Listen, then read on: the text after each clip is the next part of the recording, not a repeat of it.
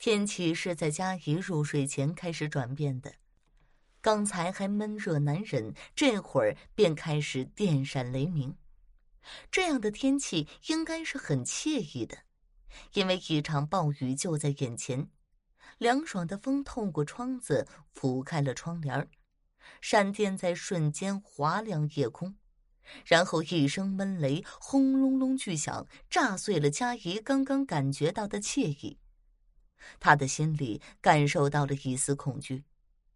今夜只有他一个人，未婚夫振宇到百里之外的燕城出差了。佳怡抓起枕边的电话，拨一串熟悉的号码，可等了几秒钟，却是机械的声音：“对不起，您拨叫的用户无法接通。”佳怡生气的将话筒扔掉，在最需要他的时候，却……这时，窗外又是一阵闪电。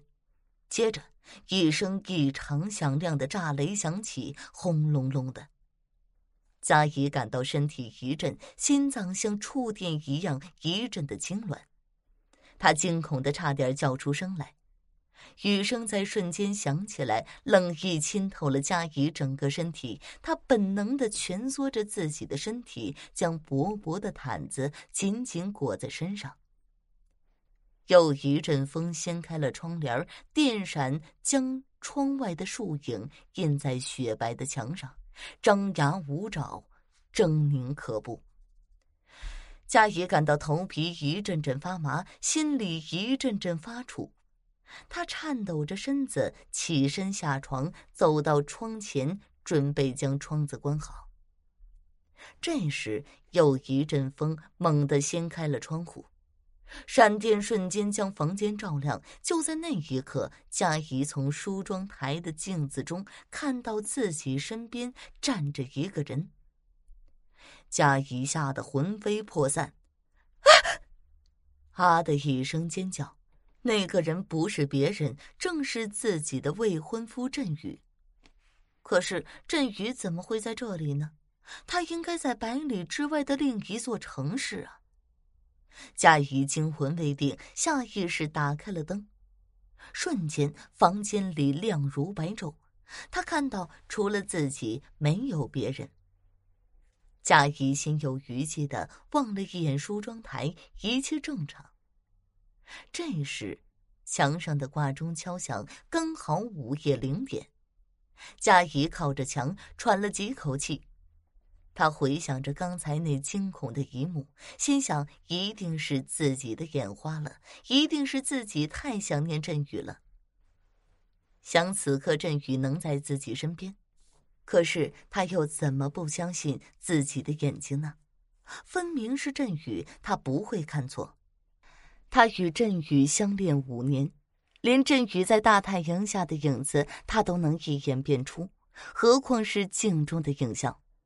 就算那影像只是闪电的一刹那，佳怡突然想到了什么，扑向电话开始拨号，可是话机里仍然只是：“对不起，您拨打的电话无法接通。”见鬼，真是见鬼了！平日里振宇的电话一向都是开机的，怎么今晚？一阵恐慌袭上了心头，想起刚才的影子，佳怡差点哭出来。这时，电话突然响起来，佳怡被铃声吓得一哆嗦。她抓起电话，里面传来熟悉的声音：“佳怡妈，睡了吗？”是振宇，振宇的声音一如往昔般温柔。振宇，我我怕。佳怡像是溺水的孩子，抓到了救生圈。振宇，你在哪里啊？外面打雷。好响，我被吓坏了。宝贝不怕，不就是打雷吗？我还在燕城呢，明天才能回去。你自己照顾好自己，早些休息，好吗？振宇的声音听起来很真切，只是有些空洞，可能是夜太静了吧。振宇，我刚才刚才打雷的时候，我我看见你了。佳怡吞吞吐吐的说。不会吧？你是不是太想我了？好了，别胡思乱想了，乖乖的睡，好吗？振宇的声音依然温柔，像是镇定剂，将佳怡的心平静下来。也许刚才真的是太紧张了吧？佳怡轻轻的松了口气。佳怡，记住，不管发生什么事，我的心都会在你的身边。佳怡，我爱你。说完，振宇挂上了电话。此时，窗外的雷雨已平息下来，一阵睡意袭来，佳怡渐渐沉入梦乡。而第二天，振宇还是没能回来。警察来的时候，佳怡觉得脑子里一片空白。振宇是在前一天夜里往家赶的时候出事儿的，风雨路滑，车子滑下了几十米的深沟。振宇被送进医院，但已经太迟了。他流血过多，终于在零点之前永远失去了心跳。佳怡终于倒了下去。